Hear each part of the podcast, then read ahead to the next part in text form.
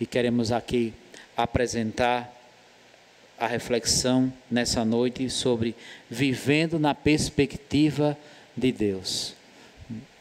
Isso tudo que eu falei, de uma forma ou de outra, tem, tem sim é, a ver com o nosso tema de hoje, com o que nós queremos traçar na mensagem dessa noite, de vivermos na perspectiva de Deus.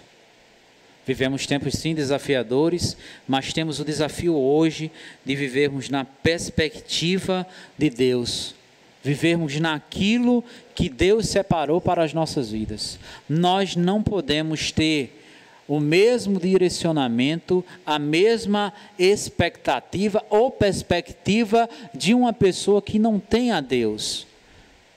Eu estava ouvindo hoje o pastor Pascoal Piragini falar daquele episódio em que o apóstolo Paulo coloca. O apóstolo Paulo apresenta assim, que parafraseando aqui um pouco o apóstolo Paulo, o apóstolo Paulo nos apresenta que aquela pessoa que espera somente nessa vida, que tem que deposita todas as suas fichas, toda a sua esperança somente para essa vida, ela é digna de compaixão. Aquela pessoa que tem a sua esperança simplesmente no que ela pode ver, em uma coisa passageira. E eu vi o pastor Piragini dizer que tem gente que já está procurando tirar a sua própria vida, porque tem perdido muito dinheiro tem perdido a sua economia, as suas economias, os seus negócios, porque não está vendendo, porque não está produzindo. É um típico exemplo de que quando nossa perspectiva, o nosso olhar, a nossa esperança estão todos voltados somente para essa vida. E hoje nós queremos refletir no desafio de vivermos na perspectiva de Deus, naquilo que Deus quer que venhamos a colocar como prioridade, como foco em nosso viver. Abra sua Bíblia, continuando a nossa exposição no livro de Filipenses. Logicamente, toda a mensagem ela é embasada na palavra de Deus, mas nós estamos tirando como apoio também é, o comentário bíblico expositivo do nosso querido pastor Hernandes Dias Lopes. Né? Eu preciso aqui, por honestidade intelectual, dizer né, que nós estamos nos embasando, sim, nesse comentário bíblico do pastor Hernandes Dias Lopes. Tá certo? E aí, é, vivendo na perspectiva de Deus, eu convido a você a abrir sua Bíblia em Filipenses capítulo 1, do verso 12 ao verso 18. Filipenses capítulo 1, está aparecendo já aí na sua tela, capítulo 1, do verso 12 ao verso 18.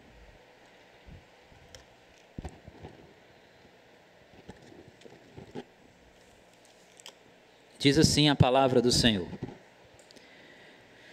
Irmãos, quero que saibais que as coisas que me aconteceram contribuíram para o avanço do Evangelho a tal ponto de ficar claro para toda a guarda pretoriana e para todos os demais que é por Cristo que estou na prisão.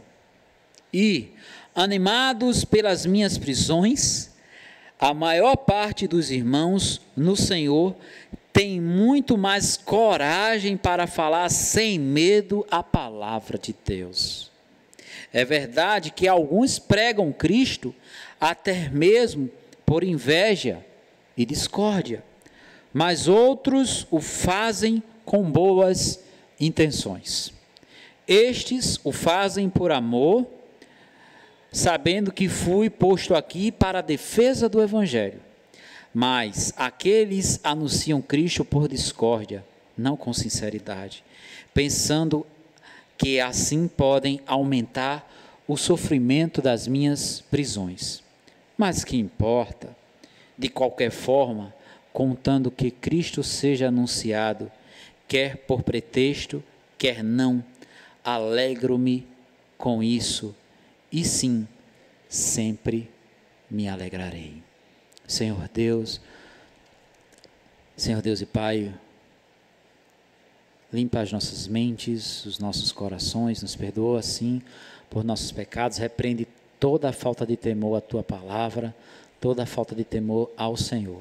Que possamos com reverência, com amor e com verdadeira devoção ouvir o que o Senhor tem a nos falar e te obedecer. Em nome de Jesus. Amém, Pai. Amém. Nós hoje vivemos na perspectiva de Deus quando sabemos que o Evangelho é mais importante que a nossa liberdade. Como nota introdutória, quero colocar aqui que vivemos verdadeiramente na perspectiva de Deus quando sabemos que o evangelho ele é mais importante do que a nossa liberdade. Por que, que eu estou falando de liberdade? O apóstolo Paulo estava preso. Nós falamos isso aqui desde o primeiro momento que começamos a expor a carta de Filipenses. Essa aqui é uma literatura que o apóstolo Paulo, inspirado pelo Espírito Santo de Deus, ele redigiu quando estava preso. E aqui começamos dizendo que vivemos na, verdadeiramente na perspectiva de Deus quando sabemos que o Evangelho é mais importante do que a nossa liberdade. De certa forma, eu e você hoje, isso tem tudo a ver, interessante, e que nós tínhamos planejado pregar em Filipenses muito antes de tudo isso acontecer que estamos vivenciando hoje. É interessante que hoje nós vivemos uma espécie de, de encarceramento, digamos assim. Nós não temos tanta liberdade como tínhamos antes. Se você hoje quer ir ao clube, você não vai poder ir, porque os clubes estão fechados. Se você hoje é, mora em um condomínio de apartamentos, e geralmente em condomínios tem uma área de lazer, tem parque para as crianças brincarem, tem alguns deles têm piscina, se você hoje quer ir à área de lazer, né, área comum, botar as crianças para brincar ou tomar um banho na piscina, você também não pode fazer isso. Nós não podemos estar em grupo, tanto é que eu, por exemplo, tenho me encontrado com a liderança da igreja via Skype. Tanto é que é, tenho conversado com os irmãos via WhatsApp, via telefone mesmo. Então, nós estamos vivendo uma espécie de encarceramento. Nós não estamos tendo a liberdade plena das nossas ações por um motivo, diga-se de passagem, justo, porque nós estamos enfrentando um inimigo sanitário invisível que ameaça a nossa saúde, que ameaça a nossa vida, tá certo? Mas nós vivemos de fato na perspectiva de Deus, quando nós entendemos que o Evangelho, ele, ou nós sabemos que o Evangelho é mais importante do que a nossa liberdade. Assim nós não vamos viver cabisbaixos ou frustrados. Paulo, ele está preso, mas o evangelho está livre. Eu e você estamos vivendo um tempo difícil, um tempo de quarentena, mas eu quero dizer que nada disso que está acontecendo está aprisionando o evangelho. Semana passada eu comentei com os meninos aqui, vi, é, olhando a visualização do nosso canal no YouTube, depois do culto, e nós vimos que mais de 200 pessoas tinham visualizado o nosso culto da semana passada. Mais de 100 pessoas tinham visualizado a nossa escola bíblica dominical. O evangelho não está preso. A igreja hoje, a igreja brasileira está se reinventando. Mas isso não, não quer dizer que quando a gente puder se reunir todos aqui fisicamente, quer desculpa, agora eu vou ficar em casa. Não.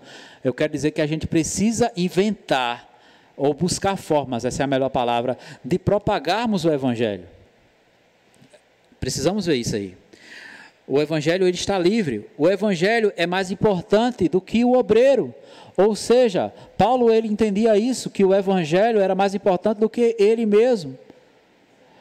Eu e você precisamos entender que a mensagem das boas novas do evangelho que anuncia a salvação por meio de Cristo Jesus, a salvação a todo aquele que nele crê, conforme Paulo fala no primeiro, é, no primeiro capítulo de Romanos é mais importante do que eu, do que você. A igreja ocidental tem vivido muito em torno de si mesma. A igreja ocidental não tem vivido a bandeira do evangelho em primeiro lugar, mas tem colocado a bandeira das suas necessidades em primeiro lugar. A divulgação do evangelho é mais importante do que a própria vida do obreiro, obreiro. Paulo foca sua atenção não não em si, mas na proclamação do Evangelho. Paulo ele foca a sua atenção não em si mesmo, mas na proclamação do Evangelho. O Evangelho é o oxigênio que Paulo respira, ponto, é, não importa, não importa as circunstâncias. É interessante essa expressão aqui, é, que o pastor Hernandes Dias Lopes, eu copiei dele, ele coloca que o Evangelho é o oxigênio que o apóstolo Paulo respira. Como assim, pastor Carlos? O Evangelho, essa expressão oxigênio, se compara como se o Evangelho fosse simplesmente, na vida do apóstolo Paulo, fundamental para que ele viesse viver. Os estudiosos dizem que nós só aguentamos ficar quatro minutos sem respirar, depois a gente morre. Acontece alguma coisa. Certo? Há, quem, há aqueles que fica 30 segundos, né? Quem já brincou tá numa, tá numa lagoa, quando a gente faz retiro aqui na igreja, a gente vai para a lagoa, para a piscina. Aí a gente lá, né, tá naquele tempo de retiro, naquele tempo lá de brincadeira, sem nada para fazer. Vamos ver quem aguenta ficar mais tempo debaixo d'água, ficar mais tempo debaixo d'água. Aí os cabos vai lá, mergulha, pum, aí fica. Aí tem uns que aguentam 10 segundos, eu digo, eita misericórdia. Tem outros que aguentam 20, tem outros que aguentam é, 30, tem outros, como é o meu caso, aguentam um minuto, né, mais de um minuto, que eu sou um atleta, né, preparadíssimo, tá? Olha, pessoal, silêncio aqui no estúdio, tá? Por gentileza. Então, é, o pessoal, como alguns aguentam mais, mas na realidade nós não aguentamos muito tempo. Nós não aguentamos ficar muito tempo sem respirar. É interessante que o oxigênio, a expressão que o pastor Augusto, uh, Hernandes Dias Lopes coloca aqui, é que o oxigênio é, é o evangelho de Paulo. Paulo ele não respirava outra coisa. Se Paulo não vivesse para proclamar o evangelho, ele ficava agoniado, ele morria. Não importa se o obreiro vive ou morre. Isso Paulo entendia isso. Contando que Cristo seja engrandecido, contando que Cristo seja anunciado. Não importa o que aconteça na minha vida, na sua vida, nós entendemos que de fato o evangelho ele é uma prioridade em nossa vida, vivemos na perspectiva de Deus é quando essa mensagem ela deve ser proclamada a todo momento, seja por, por, por, um telefone celular, certo? Seja por um computador, seja gritando, botando um microfone no meio da praça, um caixa, Jesus salva, não importa a forma. O verdadeiro cristão ele vai arrumar meios de alguma forma para proclamar o evangelho. Vivemos na perspectiva de Deus quando sabemos que o Evangelho é o maior presente de Deus para a humanidade. Isso tudo aqui que eu estou falando é em caráter introdutório. Vivemos na perspectiva de Deus quando nós sabemos que o Evangelho é o maior presente de Deus para a humanidade. E eu faço aqui essa pergunta: eu e você temos essa consciência? De que o Evangelho é o maior presente de Deus para a humanidade, aí você da sua casa está retrucando, pode retrucar, diga, não, pastor, o maior presente de Deus para a humanidade é a descoberta da cura do coronavírus. Sabe o que eu estava pensando hoje, antes do culto começar? Meu filho estava assistindo um desenho, estava em casa, agora no início da tarde, sobre a arca de Noé. E sabe o que eu pensei? A arca de Noé aconteceu, né, o dilúvio, Noé foi salvo da morte com sua família do dilúvio. Mas sabe o que aconteceu com Noé depois do dilúvio? Depois que passou o dilúvio, que tudo secou. Sabe o que aconteceu com Noé? Noé morreu, gente. Vocês concordam comigo? Noé morreu. Faz tempo, né? Noé morreu. Eu não vi Noé, não. Você viu? Eu não vi. Noé, Sem, Cã, Jafé, os filhos de Noé morreram. Aquela geração toda morreu. A geração depois daquela geração também morreu. E a outra depois, e a outra depois, e a outra depois, e a outra depois, e a outra depois. E eu vou, vou, vou parar por aqui. A gente morre.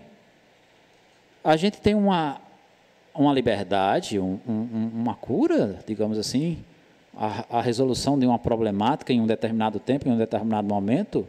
Mas a grande verdade é que nós temos um prazo de validade. E aqui, quando nós vivemos de fato na perspectiva de Deus, verdadeiramente na perspectiva de Deus, nós sabemos que o Evangelho, que é o poder de Deus, conforme o apóstolo Paulo fala lá em Romanos 1, para a salvação de todo aquele que nele crê, olha que pensa, salvação, Esse é o maior presente de Deus para a humanidade. Você pode dizer um amém na sua casa, meu irmão? Você pode dizer também amém, irmão. Você estava brincando naquela hora, viu? Pode dizer, gente. Pode dizer, gente. Só brincadeira. É bullying, bullying pastoral. Tá certo? O Evangelho é a boa nova para a humanidade. Neste mundo, neste mundo, onde reina a violência, a corrupção, desespero. Temos passado por um tempo de tamanho desespero confusão filosófica, cada um que diga uma coisa, cada um que tenha razão. Filosofia, o que que nada, é, o que que é o conceito de filosofia? É razão, estudo da razão, defender um ponto de vista, uma razão com uma argumentação boa, né? É, com tanta confusão é, filosófica, cada um que tem a razão, e briga, né? E desespero que estamos passando, multiplicidade de conceitos religiosos, é? A gente chega no meio dos crentes, no meio dos evangélicos, aí tem a turma histórica, tradicional, que, que, é, que os batistas estão nesse meio. Aí depois vem a turma Penté, né? Os irmãos Penté aí, de boa. Os irmãos Pentecostal, né? Aí vem os irmãos Pentecostal. Aí depois os irmãos Pentecostal vem a turma neopentecostal. Aí detalhe, somente na turma histórica tem os batistas, tem os presbiterianos, tem os congregacionais. Aí tu pega essa turma aí, fora os outros, né? Aí tem um que, que diz, não, o batismo é mergulhando. Lá debaixo d'água. Aí tem outro que diz, não, não, é só molhando a cabeça, né? Aí tem um que diz, não, a ceia é um memorial. Aí tem outro que diz, não, a ceia é um momento misto, né? É uma coisa meio que mista ali, coisa e tal. Aí tem uns que diz, não, a salvação é o homem que escolhe. Não, é Deus que escolhe. Somente na turma tradicional. Aí tu vai para a turma penté, né, para a turma pentecostal, tem os irmãos que em uma determinada igreja usos e costumes é de uma forma, outra é de outra forma. Nós temos uma multiplicidade de conceitos religiosos somente no meio da igreja evangélica. Aí tu vai, abrange mais um negócio evangélico, católico, aí você abrange mais para um ato mais ecumênico da coisa. Diga-se passagem, parênteses, sou totalmente contrário ao ecumenismo, com todo respeito, Val. Show de bola aí, tranquilo, tá certo? Depois a gente pode conversar mais sobre isso, mas fecha-se aqui o parênteses. Aí você vai para abrindo mais para outras religiões que já estão fora do âmbito cristão em si, aí que há uma multiplicidade de conceito religioso, religioso. Ah, cada um que traga seu ponto de vista sobre Deus, sobre criação. Nós vivemos exatamente nesse mundo. Nós estamos inseridos nessa sociedade que é corrupta. O irmão Alain orou agora há pouco que é, a nossa nação vive sim, isso é fruto que nós estamos vivenciando hoje em nossa nação no mundo da corrupção. E o que, é corrupção a não ser pecado? Um tipo de pecado, violência. Vivemos numa sociedade violenta, má, desesperada, certo? E o Evangelho é a boa nova de Deus, do seu amor e propósito eterno de salvar o pecador por meio de Jesus Cristo. Amém, irmão? Glória a Deus, amém? Isso é o Evangelho. O Evangelho verdadeiro chega, chega ali, ó. A palavra de Deus, a revelação especial de Deus chega ali. E Jesus Cristo é o ápice da revelação. Jesus Cristo chega ali, pum, Olha, eu posso salvar você. Você não presta. Você é um miserável pecador. Mas eu te amo tanto para a minha glória que eu morro por você. Eu me sacrifico por você. Basta você crer em mim. Basta você me receber. E você vai para sempre ser transformado. Você vai para sempre ter a minha alegria. Você vai para sempre viver comigo. E nós, igreja, precisamos acreditar nisso. Nós precisamos acreditar que o Evangelho, sim, é o melhor, o maior presente de Deus para a sociedade, porque no Evangelho, por meio do Evangelho, nós temos um encontro com Jesus Cristo. O Evangelho é a proclamação da palavra de Deus. A palavra de Deus, como falamos, ela é inspirada, ela é inerrante, é infalível e suficiente. Ponto final. Não precisamos escrever um terceiro testamento. Não pra, precisamos colocar aqui os nossos, como é que se diz, as nossas colocações fazendo um adendo, né? Não vou complementar aqui a palavra de Deus. Preciso disso aqui. Ela é suficiente ela não é ultrapassada, ela não é arcaica, ela não é antiga, ela é suficiente, ela é a palavra eterna de Deus, não há erros nela, pois o seu autor, que é Deus, não pode falhar. Não há necessidade de acrescentar mais nada a ela, pois ela é suficiente. E aqui eu cito isso aqui que o pastor Dias Lopes comenta que o missionário brasileiro, pastor Ronaldo de Almeida Lindório, conhecido como Ronaldo Lindório, depois os irmãos podem conhecer mais sobre esse grande teólogo e missionário. Pastor Ronaldo Lindório relata que uma mulher com uma que uma mulher com comba em Gana, na África, após passar uma semana, olha que interessante gente, isso aqui. Após passar uma semana aprendendo a palavra de Deus na igreja, de é, após passar uma semana aprendendo a palavra de Deus, ela depois teve que retornar à sua aldeia. Depois de três dias de viagem a pé, retornando lá para sua aldeia, naquele lugar lá em Gana, na África, ela se esqueceu de um versículo que aprendeu naquele encontro que ela estava em uma igreja. Imediatamente ela retornou para decorar novamente a porção esquecida. Lembrem que ela já tinha caminhado três dias a pé, viu? Três dias a pé. Ela esqueceu de um versículo.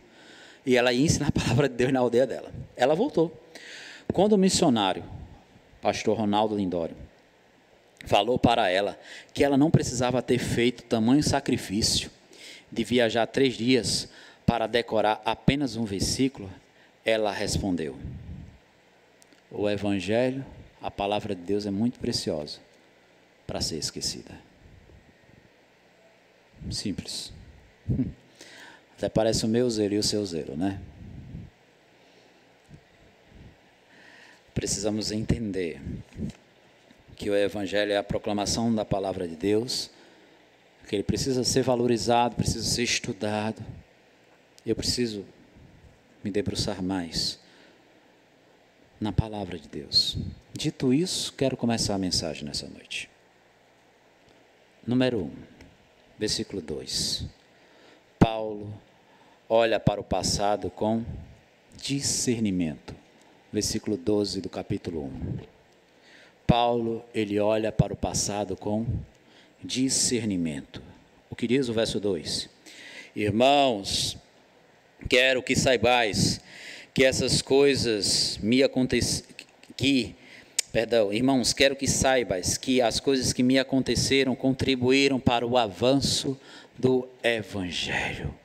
Paulo olha para o passado com discernimento. Paulo não se concentra no seu sofrimento com autopiedade.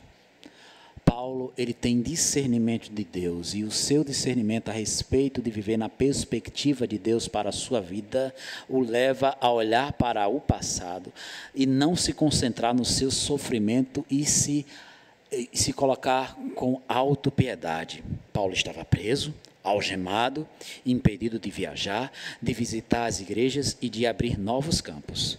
Mas ele não, ele não enfatiza os seus sofrimentos. O que importa não é o bem-estar do obreiro, mas o avanço do evangelho. Ele, observe bem, irmãos, preste, repare bem. Vamos usar aqui um nordestinês aqui. Irmãos, preste atenção, olha aqui. Preste atenção. Quero que vocês saibam ou seja, quando ele diz assim, ó, eu quero que vocês saibam, ele está simplesmente dizendo, eu quero que vocês entendam, quero que vocês tenham discernimento assim como eu tenho. Que as coisas que me aconteceram contribuíram para o avanço do Evangelho. Ele já começa dizendo, irmãos, eu, com essas palavras ele está dizendo, tenham pena de mim. Quantas vezes eu tenho a tendência, em minha natureza miserável pecadora, de me auto-compadecer. Ah, eu sou um coitado. Eu prego, prego e não vejo resultado. Eu queria que a igreja estivesse mais. Eu estou falando de mim, viu? Estou falando de vocês não, porque eu acho que vocês são totalmente diferentes. Eu queria que a igreja tivesse assim. Eu queria que a igreja tivesse tantos ministérios. Eu queria que aquilo ali funcionasse, aquilo ali funcionasse ali assim, coisa e tal. Como nós que somos líderes muitas vezes, nos colocamos como uma ou com uma autopiedade. Mas eu citei um exemplo da minha área, como líder eclesiástico, como pastor de uma igreja local. Aí talvez você esteja passando por uma situação difícil. Todos nós estamos, né? Diga-se de passagem nesse momento. Aí comece a ter uma autopiedade de si mesmo. Ah, também nada dá certo na minha vida. Agora, eu não sei o que fazer. Eu estava até com uns planos bons de prosperar, de conseguir uma coisa aqui, outra lá, e agora as coisas começam a dar errado. Nada do que eu planejo, do que eu planejo dá certo. A gente se coloca como vítima. Mas quando nós vivemos na, na perspectiva de Deus, simplesmente nós olhamos para o que já aconteceu em nossa vida e não, nós, não, nós não nos concentramos no nosso sofrimento, o que nos leva a ter uma autopiedade de nós mesmos. Paulo diz: oh, irmão, quero que vocês saibam que isso que aconteceu aqui na minha vida contribuiu para o avanço do Evangelho.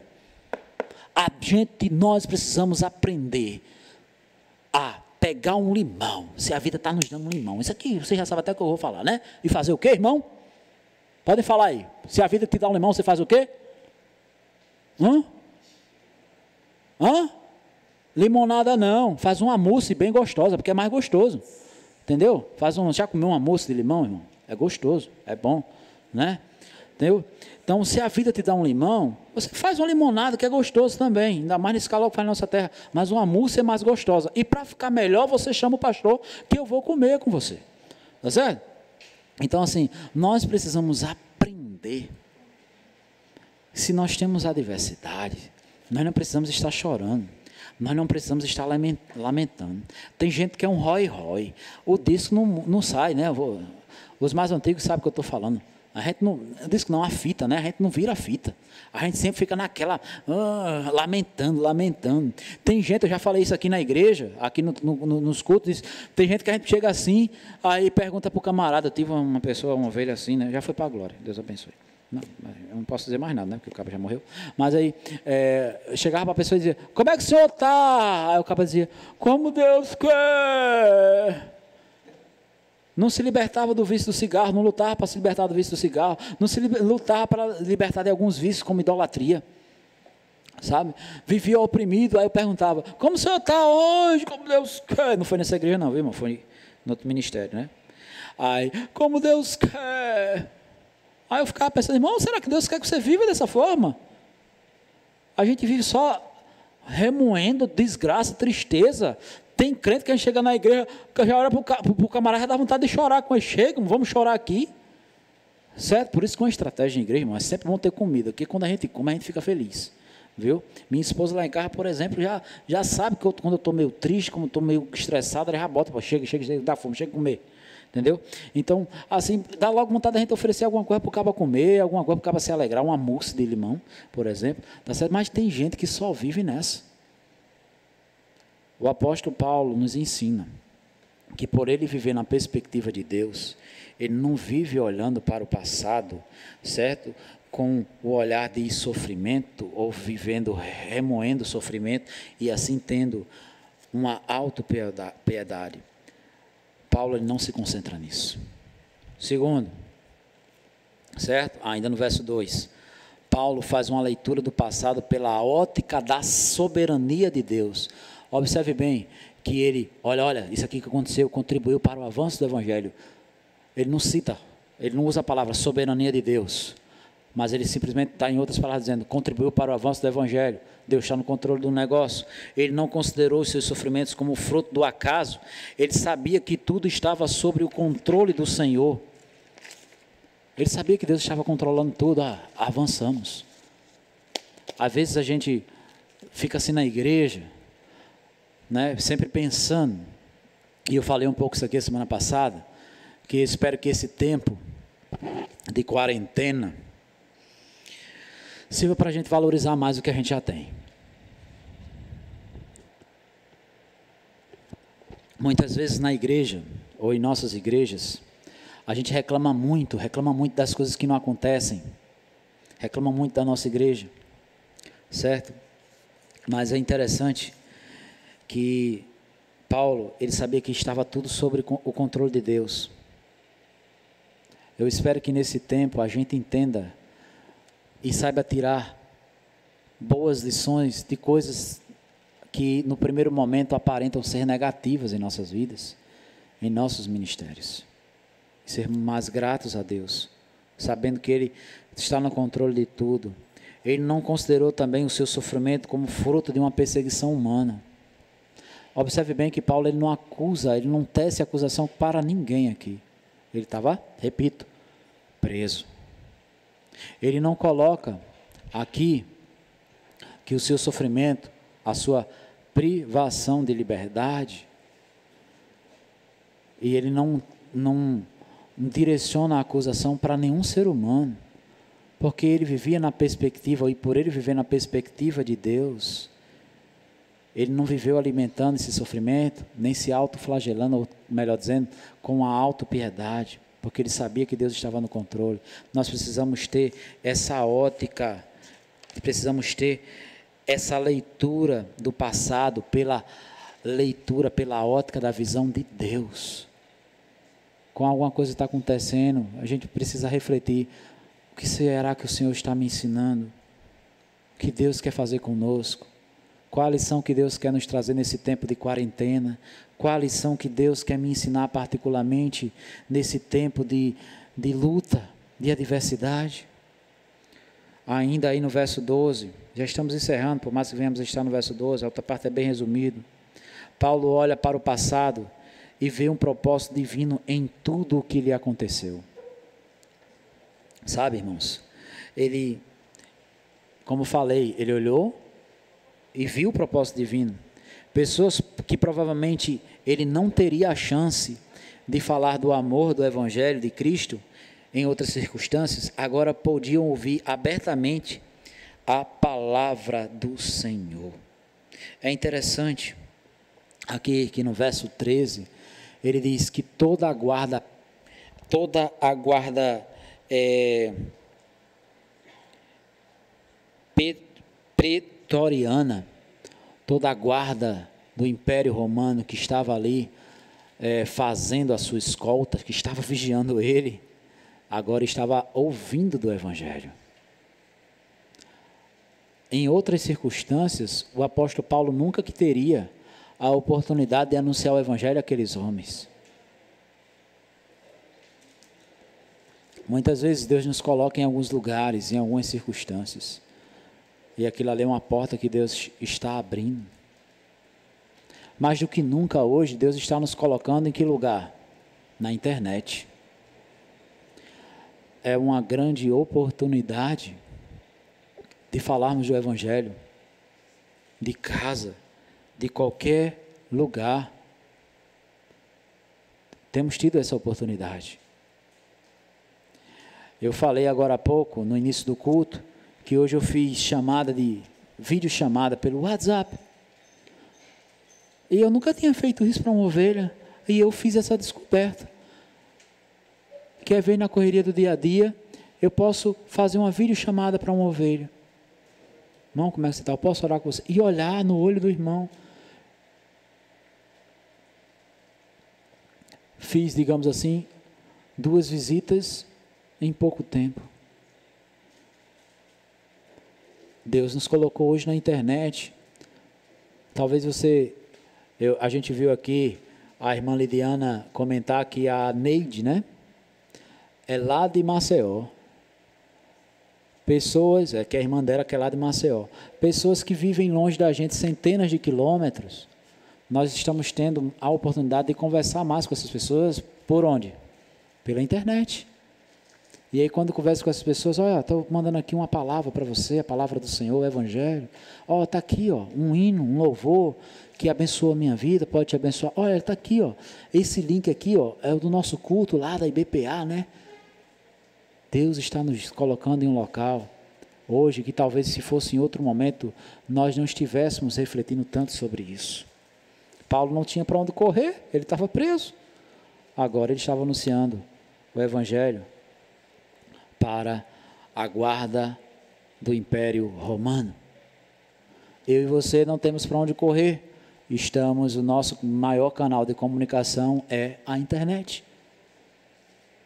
Precisamos olhar para o que está acontecendo, para o passado, e ver um propósito divino nisso que está acontecendo, assim como Paulo viu. Deus está abrindo essa porta para mim e para você hoje, de pregarmos o Evangelho por meio da internet. Deus abriu a porta de Paulo para Paulo pregar o Evangelho para a guarda romana quando ele estava preso.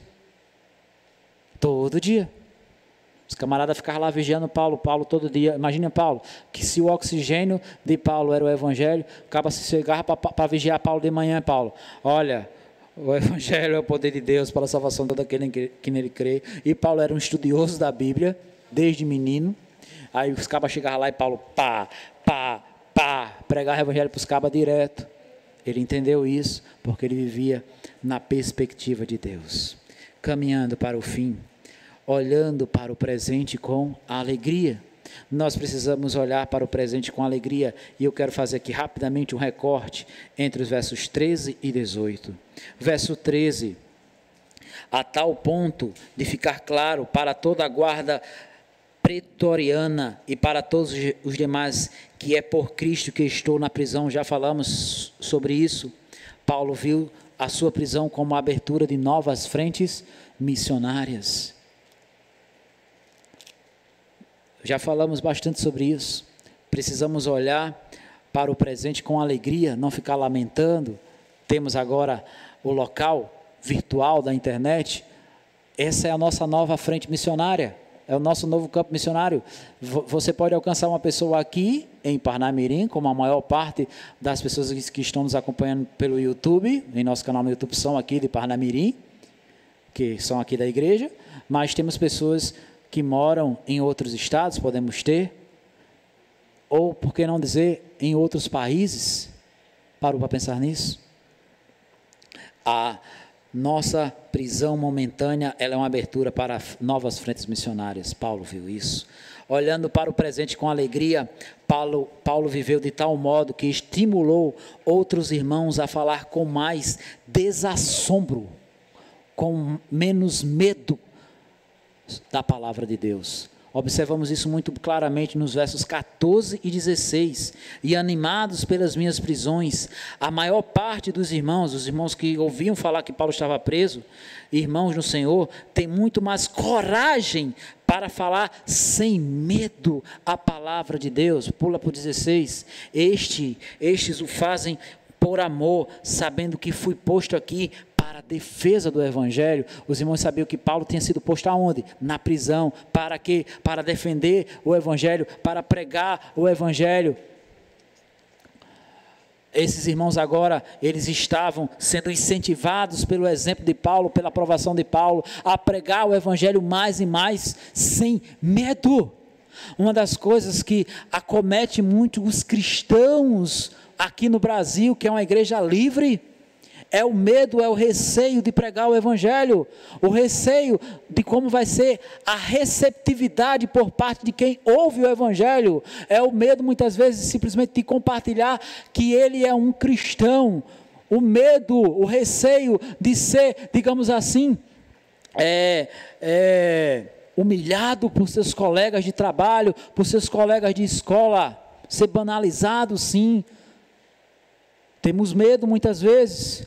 E agora nós temos a oportunidade de mais, mais, mais ainda pregarmos a palavra de Deus para essas pessoas e em meio a esse caos mostrarmos para as pessoas, olha, nós, nós todos nos esquecemos de Deus em alguns momentos das nossas vidas, mas hoje nós precisamos nos voltar para Deus. Paulo por meio do seu exemplo, ele dava incentivo aos irmãos a pregar o evangelho sem medo, porque agora ele estava colhendo a maior consequência ou o maior medo que alguém poderia ter, ele estava preso, ameaçado de morte. E os outros disseram: Não, esse evangelho é verdadeiro, esse evangelho de fato pode mudar a vida de outras pessoas e eu vou proclamar esse evangelho, eu vou proclamar esse Jesus, porque o evangelho é o maior presente de Deus para a humanidade, sim, a ponto do meu irmão Paulo estar pagando um alto preço, está preso por isso. Nós precisamos viver na perspectiva de Deus. Hoje, pregando o Evangelho, olhando para o presente, sim, com alegria, porque nós temos a oportunidade de transformar o mundo com a alegria de Jesus, levando esse Evangelho para pessoas que estão desesperadas, sem esperança em seus lares, que estão sem saber o que vão fazer das suas vidas e que estão até enfermas. Nós podemos levar esse Evangelho, porque o Evangelho de fato é o poder de Deus para a salvação de todo aquele que nele crê, porque o Evangelho é o maior presente de Deus para a humanidade. E encerrando, verso 15, 17 e 18 diz assim.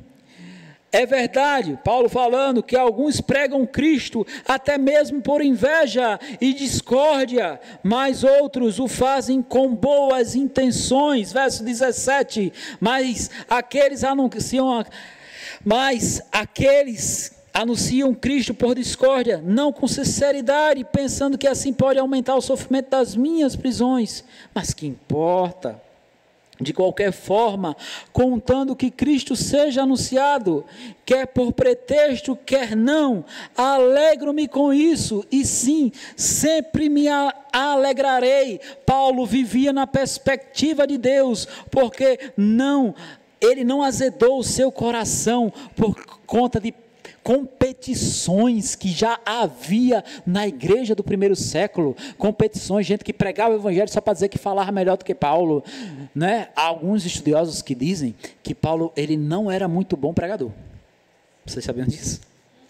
Há aquela corrente que diz que Paulo ele não era muito bom pregador. Paulo ele era muito bom escritor. Bom pregador era Apolo. Apolo, ele era muito eloquente né, falava e prendia a atenção da turma. Há alguns estudiosos que vão nessa linha, que Paulo ele não era tão, digamos assim, eloquente. Isso é só uma nota assim de informação. Não estou dizendo que é ou que não é.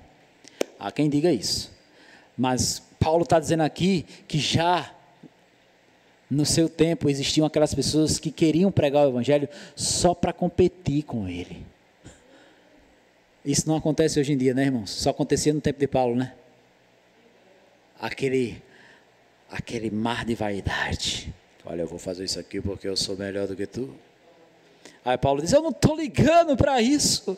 Eu não importo se o camarada está pregando o evangelho só para competir comigo, só para me humilhar.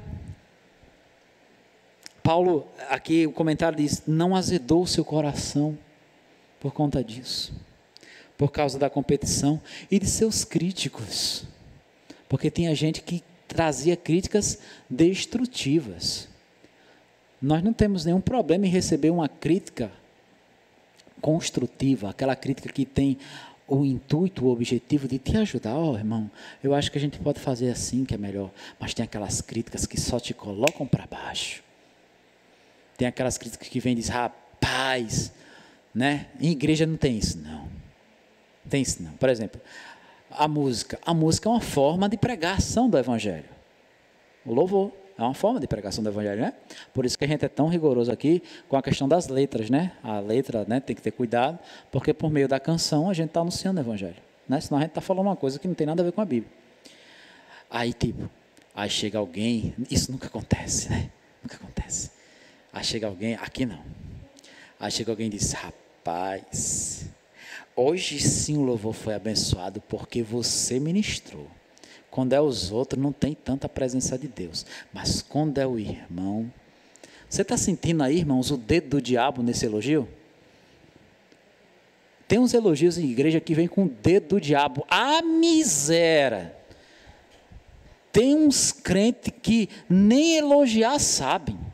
Ah, eu gosto quando a lã toca. Alan ele passa uma segurança na bateria, né? Ele bota o queixinho dele assim para o lado, né? né? E ele fica lá com aquela seriedade, ele passa tanta segurança lá na bateria, né? Mas quando é outro irmão que toca, ai, eu não gosto.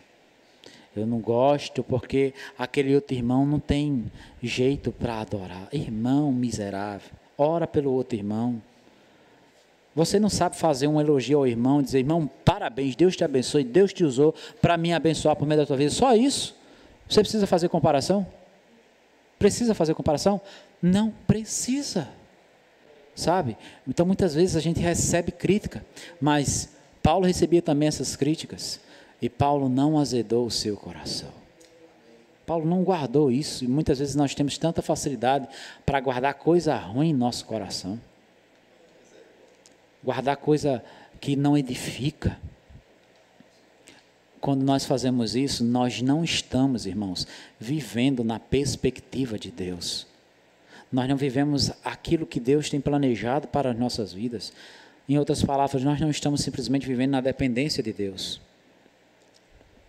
Vivemos sim, encerrando essa mensagem nessa noite, na perspectiva de Deus. Quero convidar os meninos do louvor a, a virem aqui para frente já.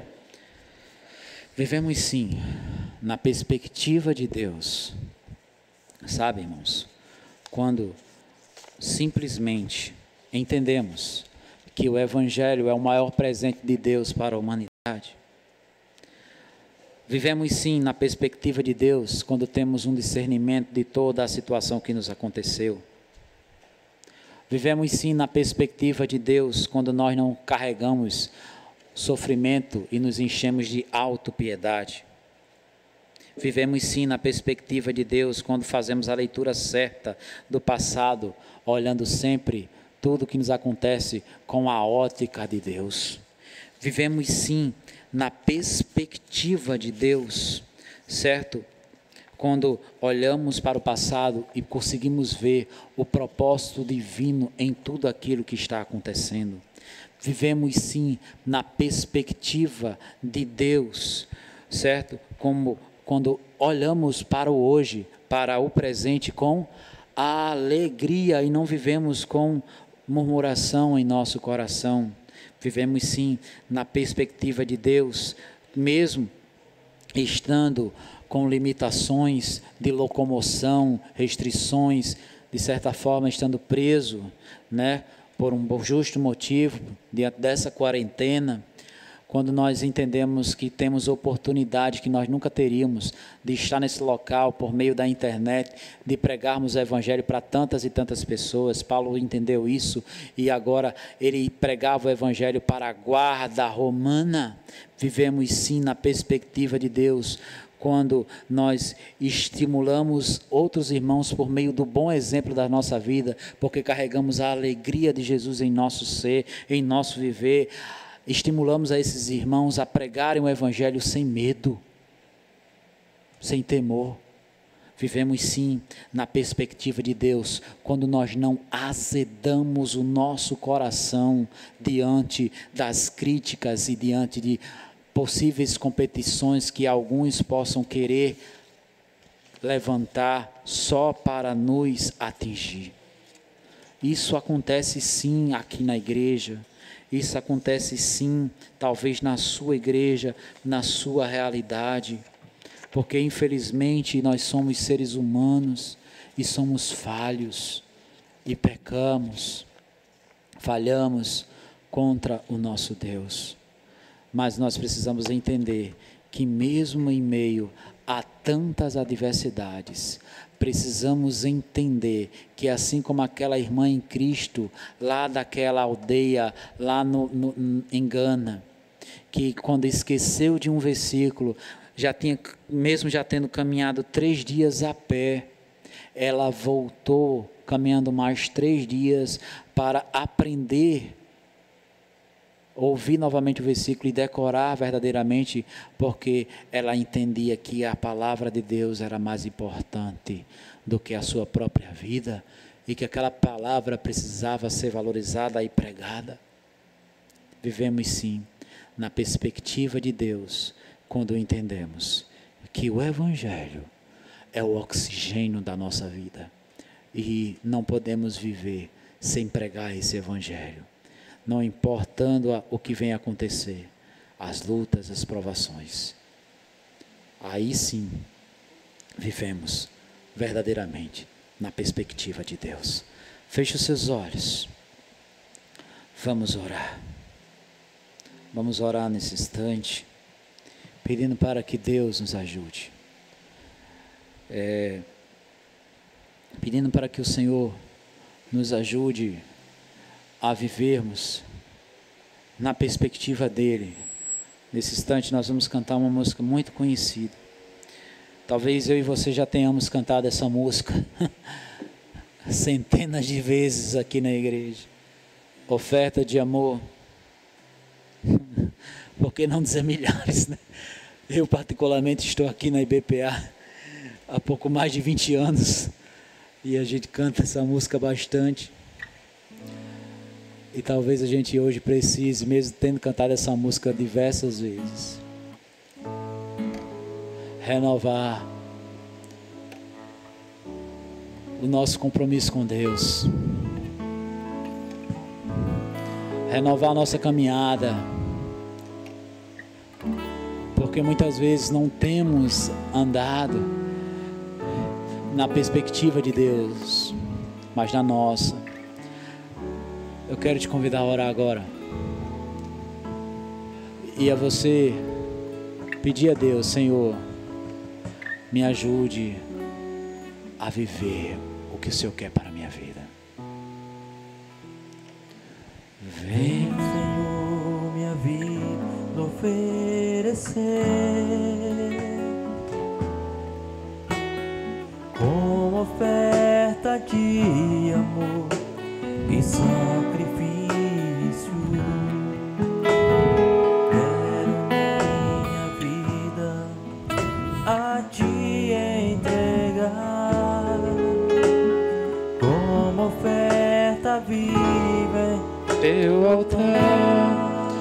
vez.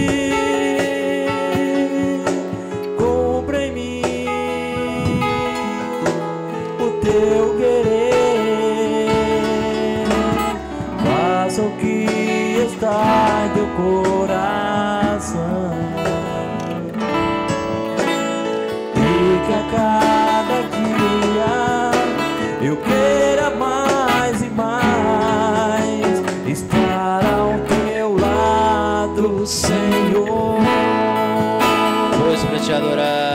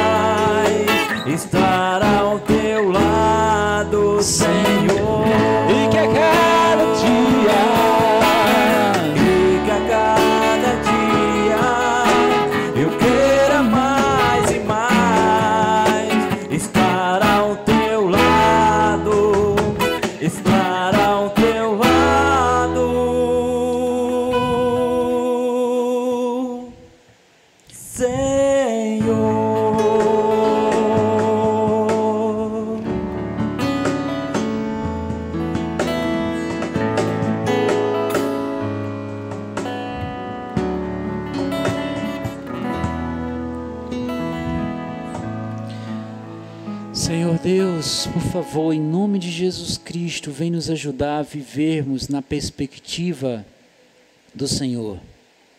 Não nos deixe, Senhor, ter um olhar carnal sobre tudo o que acontece à nossa volta, sobre tudo o que acontece em nossa vida. Nos ajude a não sermos carnais, mas sermos verdadeiramente espirituais.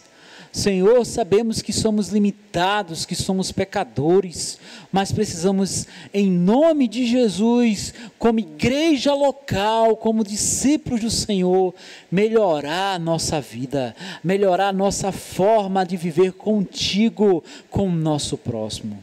Me perdoa, Senhor, porque às vezes falho contigo, falho com meu irmão, falho com minha irmã, que cada um, ó Pai, em sua casa, aqui nesse recinto, possa, em nome de Jesus Cristo, se arrepender verdadeiramente e te buscar, e assim vivermos de verdade na tua perspectiva.